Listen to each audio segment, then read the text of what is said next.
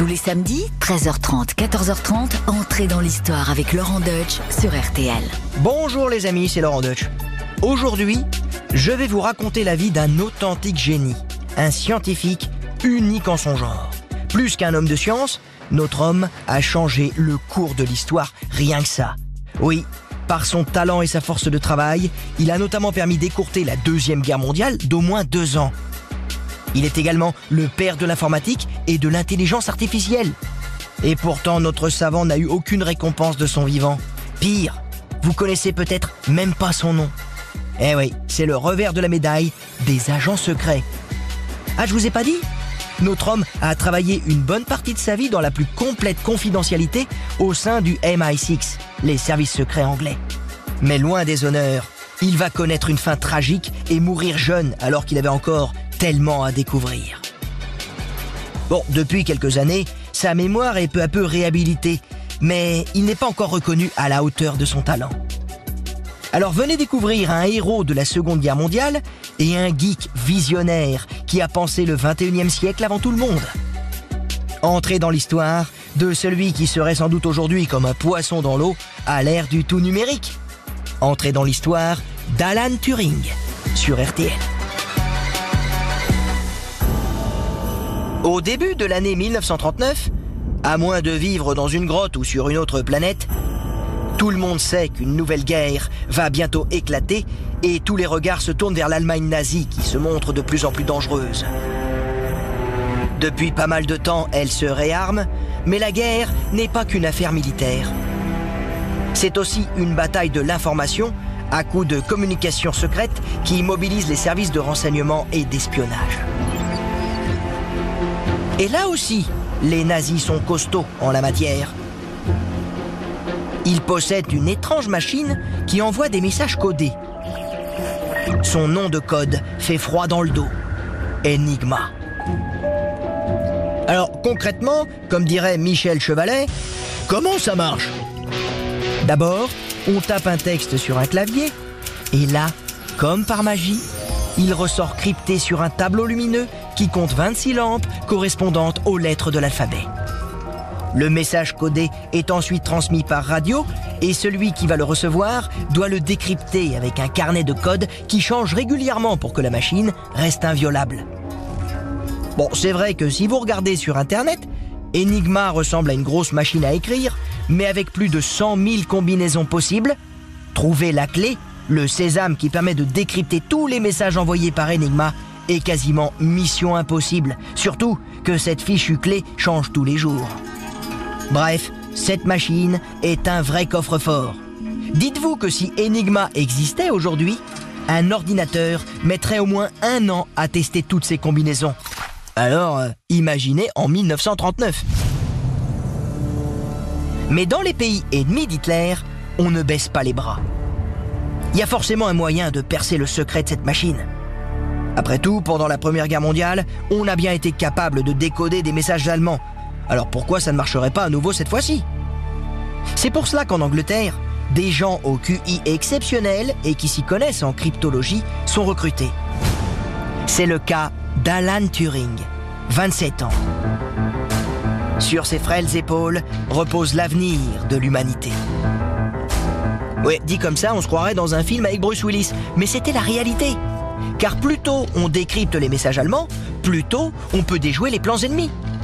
Ça paraît fou, mais le destin de la planète tout entière est entre les mains d'une poignée de binoclars.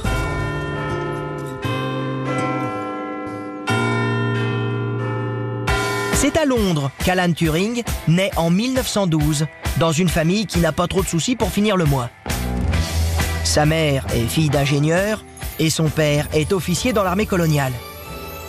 À l'époque, les Anglais possèdent l'Empire, le plus grand du monde. De l'Amérique du Nord à l'Afrique, en passant par l'Inde, l'Australie et des îles dans tous les océans. D'ailleurs, dès l'âge d'un an, notre petit Alan se retrouve confié à un couple de retraités car ses parents doivent partir en Inde, à l'autre bout du monde. Il ne les verra pas pendant 13 ans, à part pendant les vacances. C'est donc sans eux qu'Alan va à l'école et montre très vite une intelligence au-dessus de la moyenne. Il apprend à lire en seulement trois semaines et il est doué en mathématiques. Oui, le petit garçon que l'on rêve tous d'avoir dans une famille. J'en profite d'ailleurs pour faire un gros bisou à mon fils. Écoute bien cette émission et inspire-t'en s'il te plaît. Oui, avec des bonnes notes en dictée, en calcul et des devoirs vite faits et surtout bien faits le soir à la maison. Alan aime tellement les études que lorsqu'à 13 ans, alors qu'il rentre dans un collège privé réservé aux fils de bonne famille, eh bien, il va faire à vélo les 90 km qui séparent sa maison de sa nouvelle école pour ne pas rater la rentrée, alors qu'une grève générale avait été décrétée dans toute l'Angleterre et qu'il n'y avait alors aucun transport en circulation.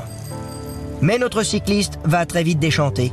Oui, dans cet internat, Turing se révèle un cancre car l'établissement met en avant les matières littéraires et pas scientifiques, le point fort de notre jeune homme. Les sciences, y a que ça qui compte pour lui. Il ose même faire des maths en cours d'instruction religieuse, un véritable sacrilège pour la direction de cette école très guindée. Et ainsi, Turing commence à être victime de harcèlement scolaire. Du genre, euh, le petit intello maigrichon et renfermé qui devient le souffre-douleur des costauds sportifs du collège. On a tous connu ça. Moi personnellement, je l'ai un petit peu connu. Et pourtant, j'étais pas un télo. J'avais beau leur dire, mais les gars, c'est pas vrai, je suis pas doué, laissez-moi tranquille. Prenez mes lunettes. Pauvre Turing, qui va à l'école, la boule au ventre. Il a pas de copain, à part un certain Christopher Morcom, qui lui aussi adore les maths, en particulier la cryptologie, l'écriture et l'analyse des messages secrets. Là où la plupart des gamins de 15 ans pensent au foot, aux filles et à faire les 400 coups, eux, ils pensent à décoder des messages secrets. Hein, chacun son truc. À cette époque, on ne prend pas encore très au sérieux la cryptologie, alors que pourtant, c'est une pratique vieille comme le monde. Dès l'Antiquité déjà, les messages pouvaient être cryptés. Le plus ancien message codé remonterait au XVIe siècle avant Jésus-Christ en Mésopotamie, qui correspond à l'Irak actuel. Il s'agit d'une recette secrète de poterie notée sur une tablette d'argile avec des consonnes supprimées et l'orthographe de certains mots modifiés. Plus tard, les Grecs, les Hébreux et les Égyptiens exploiteront les messages chiffrés. Chez les Romains, le grand chef de guerre Jules César est un adepte du cryptage pour ses communications secrètes. En France aussi, on a également codé et décodé assez tôt des messages confidentiels.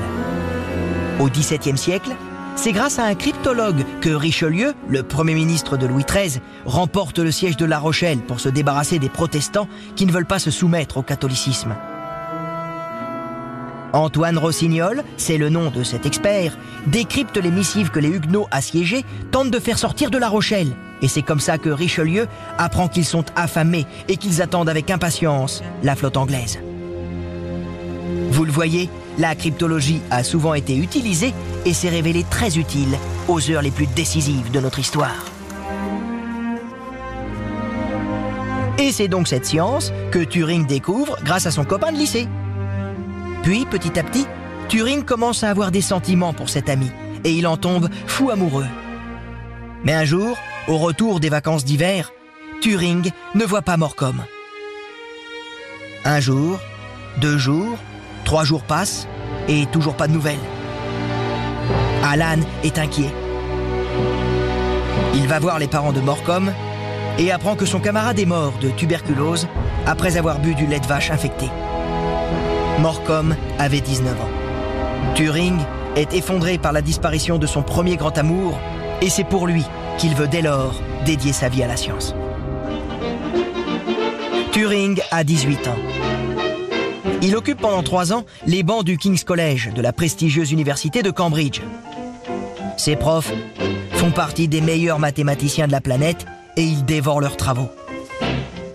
C'est à cette période qu'il réfléchit à la mise en place d'une machine capable de calculer comme un homme.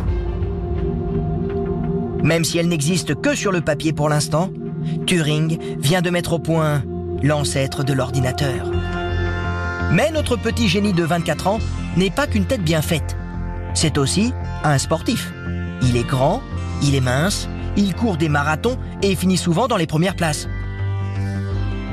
C'est d'ailleurs pendant ses longues courses à pied qu'il réfléchit à ses travaux mathématiques. Déjà à cette période, Turing est vraiment à part. Solitaire et introverti, il est dans son monde et seule la science compte. Il ne prête aucune attention à son apparence. Même si sur des photos, il a le costume trois pièces et les cheveux bien peignés avec l'arrêt à droite, la plupart du temps, il porte des chemises trouées avec des pantalons avec une ficelle en guise de ceinture. Son hygiène est loin d'être nickel. À en croire ses proches, il ne se lave pas tous les jours. On est un peu pareil en fait. À part que moi je suis nul en maths. Bref, après avoir décroché un doctorat de maths aux États-Unis, à l'université de Princeton, elle aussi très renommée, Turing revient en Angleterre certain que son pays va avoir besoin de lui à l'approche d'une guerre désormais inévitable. Il faut dire aussi que les universités américaines tolèrent moins les relations homosexuelles qu'en Angleterre. Et ça, ça compte pour Alan Turing.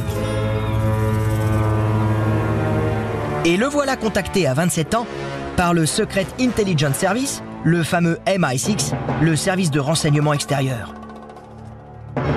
Oui, oui, le même que celui pour lequel travaille un certain Bond, James Bond. Mais là, c'est pas de la fiction, c'est pour de vrai. L'entretien d'embauche consiste à remplir en moins de 12 minutes une grille de mots croisés de niveau difficile. Turing réussit les doigts dans le nez. Puis, on lui demande s'il est prêt à s'engager pour euh, un type particulier de travail contribuant à l'effort de guerre Bien sûr que oui, répond Turing, sans en savoir plus. Fraîchement recruté par les services de renseignement anglais, le jeune homme débarque dans un petit coin tranquille au nord de Londres, un grand domaine situé en pleine campagne qui s'appelle Bletchley Park. Allez, je vous emmène là-bas pour la visite guidée, ça me fait plaisir. Bon, il faut imaginer un peu. Sur ces terres, il y a un grand manoir, chic, mais un petit peu austère comme celui dans la famille Adams. Autour, il y a un grand terrain d'une centaine d'hectares avec une pelouse parfaitement tondue. C'est le genre d'endroit où on se voit bien prendre le thé et des langues de chat après une partie de golf. Et puis, il y a aussi des huttes en bois et des blocs construits avec des murs anti-souffle et les toits couverts de revêtements de protection en cas de bombardement allemand. C'est là que travaillent dans le plus grand secret des hommes plutôt jeunes et très premiers de la classe. Avec leurs grosses lunettes, on dirait des profs. Il y a là des champions d'échecs, des experts en mots croisés, des mathématiciens et des linguistes qui parlent plusieurs langues. Bref, que des grosses têtes qui sortent des meilleures universités comme Oxford et Cambridge. Mais le plus gros du personnel à Bletchley Park, ce sont les femmes. Elles sont au moins 8000, soit 75% des effectifs. Issues de la haute société, ces jeunes demoiselles sont la plupart du temps cantonnées aux tâches administratives. Après une formation aux techniques de cryptage et de décryptage au sein de la Government Code on Cipher School, je traduis en français l'école du chiffre et du code du gouvernement, Turing reçoit sa mission. Décrypter les codes secrets de la machine allemande Enigma. En clair, comme on dit aujourd'hui, on lui demande de devenir un hacker. Mais comme tout cela est top secret, il doit prêter serment par écrit de ne parler à personne de ses activités à Bletchley Park. Il n'est plus un mathématicien, mais un agent secret. Alors, motus et bouche cousue. Dans un premier temps, faute de place, c'est dans un grenier à fourrage que Turing et les décrypteurs s'entassent. Le mathématicien commence son travail en se renseignant sur les failles d'énigma repérées par des spécialistes polonais qui ont pris de l'avance sur le sujet, conscients que leur pays est en tête de liste en cas d'invasion des nazis. Les Polonais ont mis au point une bombe cryptologique. Mais attention, rien à voir avec un engin explosif. C'est un meuble énorme, avec des rangées de tambours de différentes couleurs sur le devant et plein de câbles à l'arrière. On lui donne le nom de bombe tout simplement parce qu'elle fait tic-tac quand elle fonctionne. grâce à cette machine, les Polonais sont parvenus à décoder des messages allemands et pour voir ça de plus près, Turing fait un aller-retour à Varsovie et repart avec des copies d'Enigma. Revenu à Bletchley Park, Turing apprend début septembre 1939 que l'Angleterre a déclaré la guerre à l'Allemagne nazie. Les Polonais spécialistes d'Enigma ont dû stopper leurs travaux après l'invasion de leur pays par Hitler. Turing et ses collègues sont désormais les seuls à pouvoir percer les codes secrets que la marine allemande utilise pour communiquer avec ses sous-marins.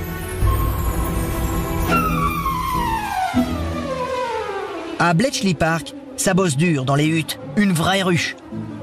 La plupart travaillent sur les messages codés allemands, mais certains sont sur d'autres pays ennemis, l'Italie ou le Japon. Bletchley Park fonctionne comme une usine. Six jours sur sept, il y a toujours du personnel qui travaille et qui tourne sur trois plages horaires. Minuit 8h, 8h 16h et 16h minuit, avec à chaque fois 30 minutes de pause.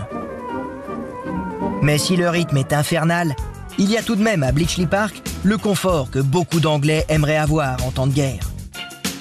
Chaque employé vit dans une maison du domaine et dans la hutte dédiée à la détente, chacun peut manger à sa faim et boire du thé, du café et de l'alcool, à consommer avec modération, hein, bien sûr. Mais Turing, lui, ne prend pas le temps de se détendre. Il préfère boire son thé dans sa hutte, la numéro 8.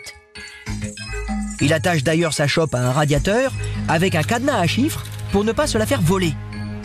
Oui, notre mathématicien est assez spécial et un peu méfiant. Avec ceux que l'on appelle les casseurs de code, Turing réussit d'abord à deviner des mots qui se trouvent dans tous les messages allemands. Des formules de politesse, des expressions pour parler de la pluie et du beau temps, ou pour dire qu'il ne se passe rien de spécial. Ainsi, un peu comme des textes à trous, il n'y a plus qu'à deviner les mots manquants pour avoir le message complet. Mais bon, cette technique, c'est la base de la cryptanalyse et on va pas très loin avec ça. Or, le temps est compté. C'est la guerre. L'Angleterre se fait bombarder. Et d'ailleurs, une nuit d'octobre 1940, c'est la panique. Trois bombes allemandes sont larguées aux alentours de Bletchley Park. L'une d'elles éclate à côté d'une des entrées et une partie de la hutte consacrée au renseignement naval est soufflée par l'explosion. Heureusement, malgré cette alerte, les nazis ignorent tout de ce qui se passe à Bletchley Park et ont bombardé la zone par hasard, comme ils le font d'ailleurs depuis quelques mois sur toute l'Angleterre. Et puis, autre gros problème, il y a un manque de moyens. Toutes les machines construites jusqu'à présent ne sont pas assez efficaces. Ce qu'il faudrait, c'est en construire une plus puissante. Turing en parle à son patron, un certain Alastair Daniston. Ce dernier n'est pas contre, mais il n'a pas le budget. Le mathématicien n'en reste pas là, et avec d'autres camarades, il écrit au Premier ministre Churchill pour se plaindre des conditions à Bletchley Park. On imagine facilement la scène. Le chef du gouvernement britannique, en train de lire la lettre à son bureau de sa résidence du 10 Downing Street, cigare au bec et verre de whisky dans une main. We shall defend our island, whatever the cost may be. Et Churchill, qui veut que tout soit mis en œuvre pour vaincre les nazis, débloque le quoi qu'il en coûte. En clair, une grosse enveloppe pour augmenter les moyens matériels et humains à Bletchley Park. Et cerise sur le gâteau, Turing est nommé chef de la section consacrée au décryptage des messages d'Enigma dans le domaine naval. Pour renforcer les effectifs, la même recette que celle qui a permis à Turing d'être recruté est appliquée, à savoir remplir en moins de 12 minutes une grille de mots croisés de niveau difficile. Oui, comme disait ma grand-mère, c'est dans les vieux pots que l'on fait les meilleures soupes. Et parmi les nouvelles recrues, il y a des femmes linguistes et mathématiciennes. Bon, au début, elles sont un peu regardées en chien de faïence par tous ces garçons, mais elles se révèlent très vite d'excellentes spécialistes de la cryptographie, notamment une brune à lunettes, Joanne Clark. Turing s'entend tellement bien avec elle qu'ils vont se fiancer. Mais ce n'est pas par amour. En effet, les parents de la jeune fille lui mettaient la pression pour qu'elle trouve un fiancé. Manque de bol, comme vous le savez, Turing est homosexuel. Il le dit à Joan Clark et les fiançailles sont rompues. Avec plus d'argent et plus d'effectifs, Turing peut enfin mettre au point sa machine de décryptage. Ce super calculateur, c'est une sacrée bête. 2 mètres de large sur 2 mètres de haut. Il occupe une pièce entière et pèse une tonne. C'est pas pour rien qu'on l'appelle Colossus. Mais les nazis ont toujours un coup d'avance avec Enigma, et les messages de la marine allemande sont inaccessibles pendant 10 mois car des brouilleurs ont été rajoutés sur la machine. 10 mois, une éternité en temps de guerre. Mais Turing ne lâche rien. Il part discrètement aux États-Unis et se renseigne sur les dernières techniques de décryptage. De retour en Angleterre, il perfectionne Colossus et il touche enfin au but, à ce qu'il attend depuis des années. Oui, ça y est. Après des mois d'efforts, il arrive enfin à casser le code utilisé par les sous-marins allemands. Et tout s'enchaîne. En peu de temps, tout se débloque. Dans un bruit infernal, oui, il valait mieux porter des boules caisses, la machine décrypte de 30 à 90 000 messages par mois. Ultra. C'est le nom de code sous lequel sont classées les informations obtenues. Et ces informations permettent aux Alliés de remporter de précieuses batailles navales et de déjouer les plans ennemis en Afrique du Nord. Oui, si l'unité allemande de l'Africa Corps, dirigée par le terrible Rommel, celui que l'on surnomme le renard du désert, est détruite, c'est parce que l'armée britannique connaissait sa tactique et ses projets après décodage des messages secrets. Hein? Alors merci qui? Merci Turing.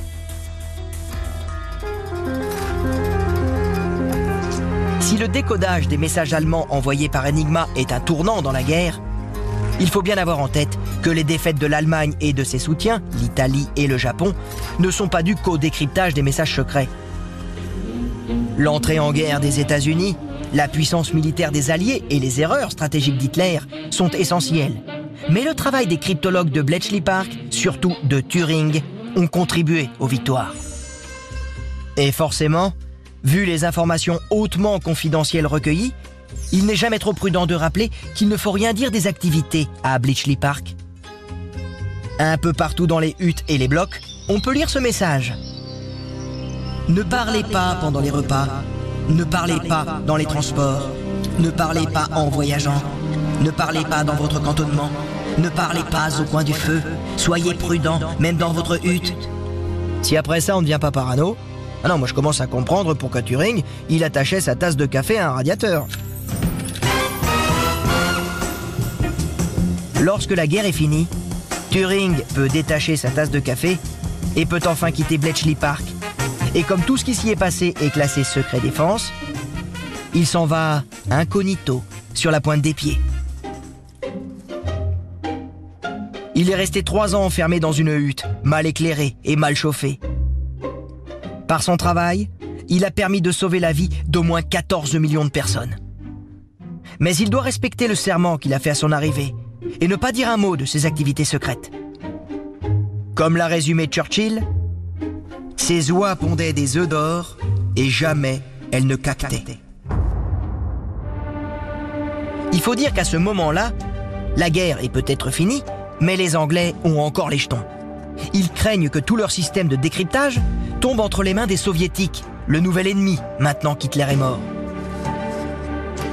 Muté en douce au laboratoire national de physique, Turing reprend son projet d'ordinateur qu'il avait mis entre parenthèses à cause de la guerre. Le prototype s'appelle Automatic Computing Engine. Mais il est bien trop en avance sur son temps et ses chefs ne veulent pas entendre parler d'un ordinateur. C'est trop compliqué et surtout trop cher à fabriquer. Et puis, ça marchera jamais. Son directeur de recherche à Cambridge compare même les travaux sur cet engin à une dissertation de collégien. Turing n'est pas pris au sérieux et il est à la fois victime de la jalousie de ses collègues et d'un délit de sale gueule. C'est un bizarre. Il travaille dans son coin, et c'est pas le genre à passer des heures à la machine à café ou à faire une bouffe en dehors du travail. Il est complètement perché. Les beaux jours, il porte un masque à gaz quand il fait du vélo pour éviter le rhume des foins. C'est un peu excessif. En résumé, il passe pour un timbré. Et ce qui devait arriver arriva. Un jour, Turing, vexé, décide de faire ses cartons et claque la porte du laboratoire de physique, tout en laissant les plans de son ordinateur qui sera mis au point par d'autres et commercialisé quelques années plus tard. Et oui, mesdames et messieurs, Turing aurait dû déposer un brevet car il s'est fait voler son invention. Il faut dire aussi que Turing n'en finit pas d'être curieux et il s'intéresse désormais à autre chose.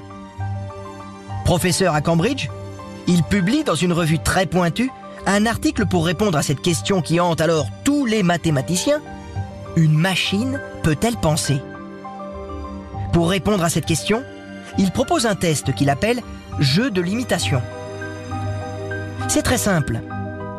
Un être humain et une machine parlent, et un deuxième être humain doit trouver lequel des deux est la machine. Turing explique que si le sujet n'est pas capable de le dire, alors le logiciel qui imite l'humain a gagné. Vous l'avez compris, Turing vient de mettre au point ce que l'on appellera plus tard l'intelligence artificielle. Dans une conférence à la BBC, il déclare ⁇ Tout le processus de la pensée demeure encore plutôt mystérieux, mais je crois qu'une machine pensante pourrait grandement nous aider à découvrir comment nous pensons. Père de l'intelligence artificielle, Turing est persuadé qu'en l'an 2000, un ordinateur sera capable de battre un humain. Pour cela, il travaille sur un programme informatique pour jouer aux échecs. Et sa prophétie va se réaliser. À la fin des années 90, le champion du monde d'échecs Gary Kasparov est battu par un ordinateur. Turing le visionnaire avait donc vu juste. Et il ne serait sans doute pas surpris et peut-être même heureux de voir qu'aujourd'hui, l'intelligence artificielle, avec un outil comme ChatGPT, peut écrire des chansons, des discours politiques, passer le bac de philo ou composer de la musique. D'ailleurs, on a découvert récemment qu'un ordinateur du laboratoire de Turing a joué au début des années 50 trois morceaux de musique, dont une version de God Save the King que vous allez entendre maintenant.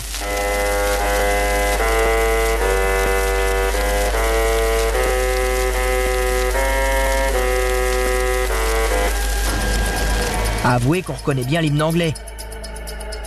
Bien avant Jean-Michel Jarre, Turing a donc été l'un des tout premiers à faire de la musique électronique.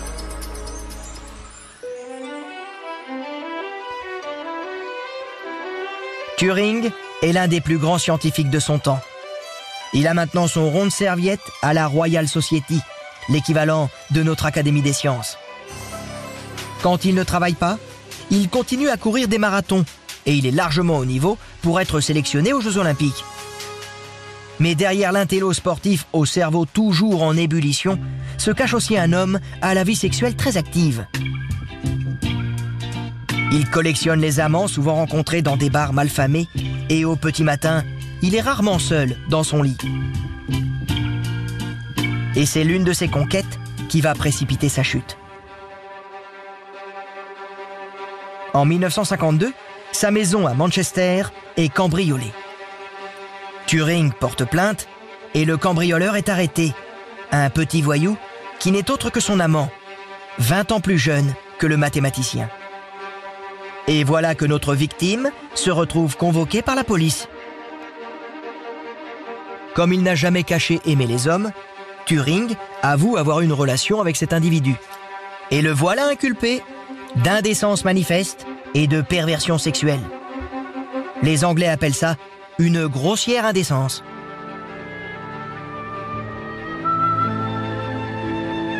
L'écrivain Oscar Wilde avait été condamné à la même chose une cinquantaine d'années plus tôt. Car à l'époque, en Angleterre, comme en France d'ailleurs, l'homosexualité est un crime. En plus, un scandale vient d'éclater. Des intellectuels anglais homosexuels, dont certains venus de Cambridge comme Turing, sont accusés d'être des espions à la solde de l'Union soviétique. Et là, vous l'avez compris, ça sent pas bon pour notre génie. Ça sent même très mauvais. Pour la police, Turing est non seulement un homosexuel, mais peut-être également un espion qui travaille pour Moscou. Mais Turing ne semble pas prendre conscience du danger qui le menace. Il écrit à un ami J'ai eu droit à un second tour face aux gendarmes et je pense sincèrement l'avoir remporté. La moitié des forces de police du nord de l'Angleterre s'est lancée à la recherche d'un de mes supposés petits amis, mais notre relation a été gouvernée par la vertu et la chasteté. Juste un petit baiser de rien du tout devant un drapeau étranger sous l'influence de l'alcool. Il n'y a jamais eu rien de plus.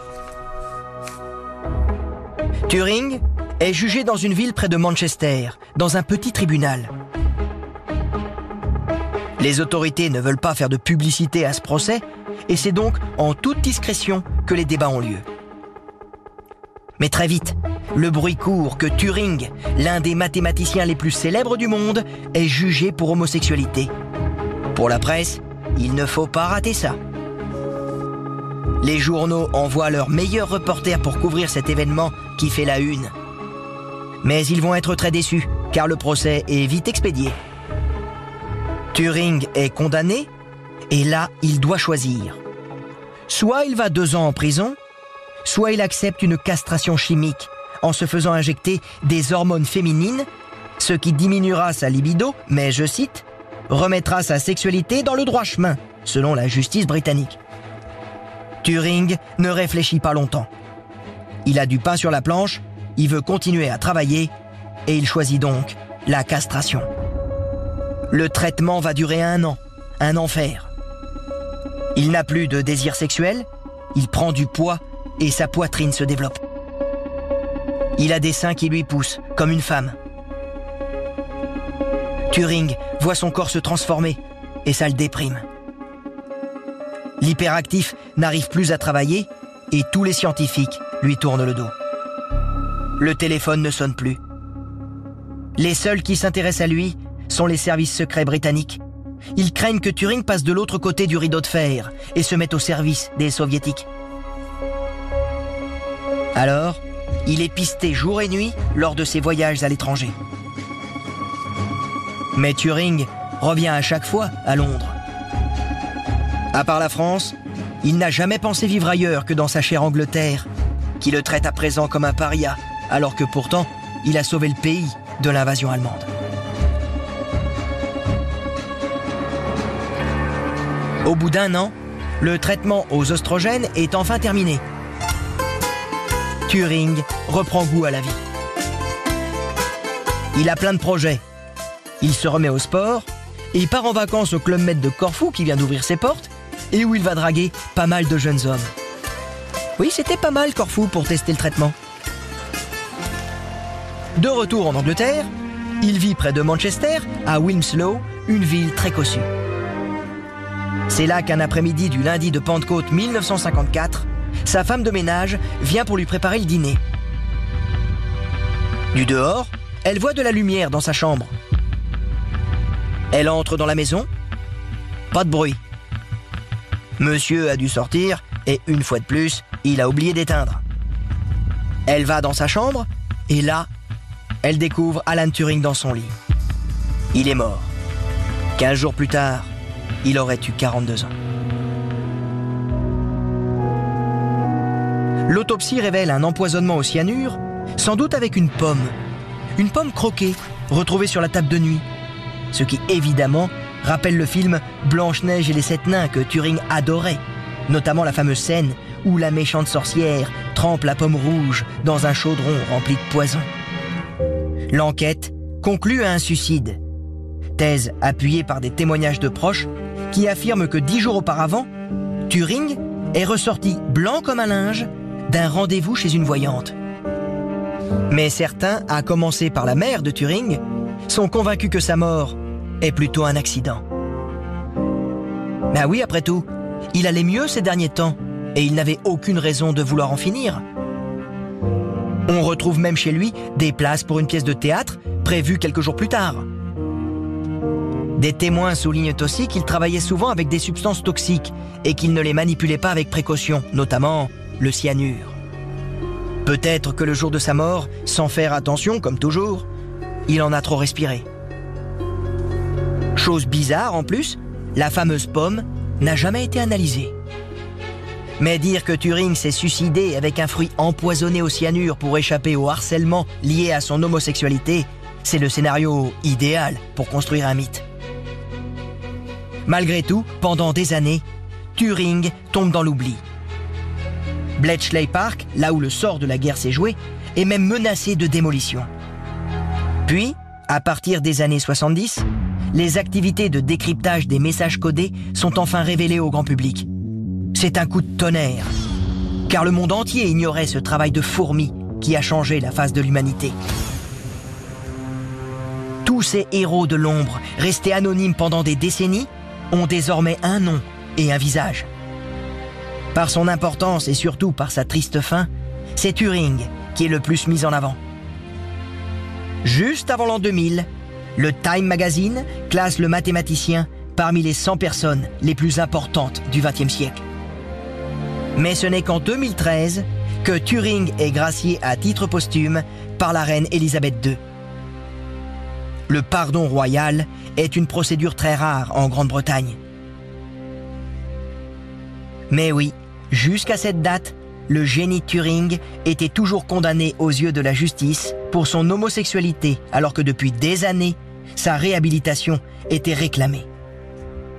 Depuis, une loi dite Turing a été votée et elle a permis de gracier plus de 60 000 homosexuels et bisexuels condamnés à la prison ou à la castration chimique pour le seul tort d'avoir aimé un autre homme. À la même période, le film Imitation Game avec l'acteur Benedict Cumberbatch dans le rôle de Turing sort sur les écrans. Immense succès dans le monde entier et nominé aux Oscars, le film permet de découvrir qui était ce scientifique qui a contribué à la victoire contre Hitler. Et aujourd'hui encore, certains pensent que le logo de la firme Apple, vous savez, celui de la pomme croquée, est en fait un hommage à Turing, puisque c'est donc ce fruit qui a été retrouvé à côté de son cadavre. Steve Jobs, l'un des fondateurs de l'entreprise, a toujours dit qu'il a choisi cette image car il travaillait à l'époque dans une pommeraie. Mais la pomme imbibée de cyanure dans laquelle Turing a croqué était de la variété Macintosh, comme le nom du premier modèle commercialisé par Apple. Quant aux couleurs de l'entreprise, ce sont celles de l'arc-en-ciel, les mêmes que celles de la communauté LGBT dont faisait partie Turing. Ça fait quand même euh, beaucoup de coïncidences. Vous trouvez pas? Et voilà, c'est fini pour aujourd'hui, mais n'hésitez pas à retrouver d'autres épisodes d'entrée dans l'histoire sur le site rtl.fr et sur notre application. Et quant à moi, je vous retrouve la semaine prochaine pour d'autres surprises, d'autres aventures, d'autres personnages incroyables. En attendant, portez-vous bien et n'hésitez pas à vous abonner.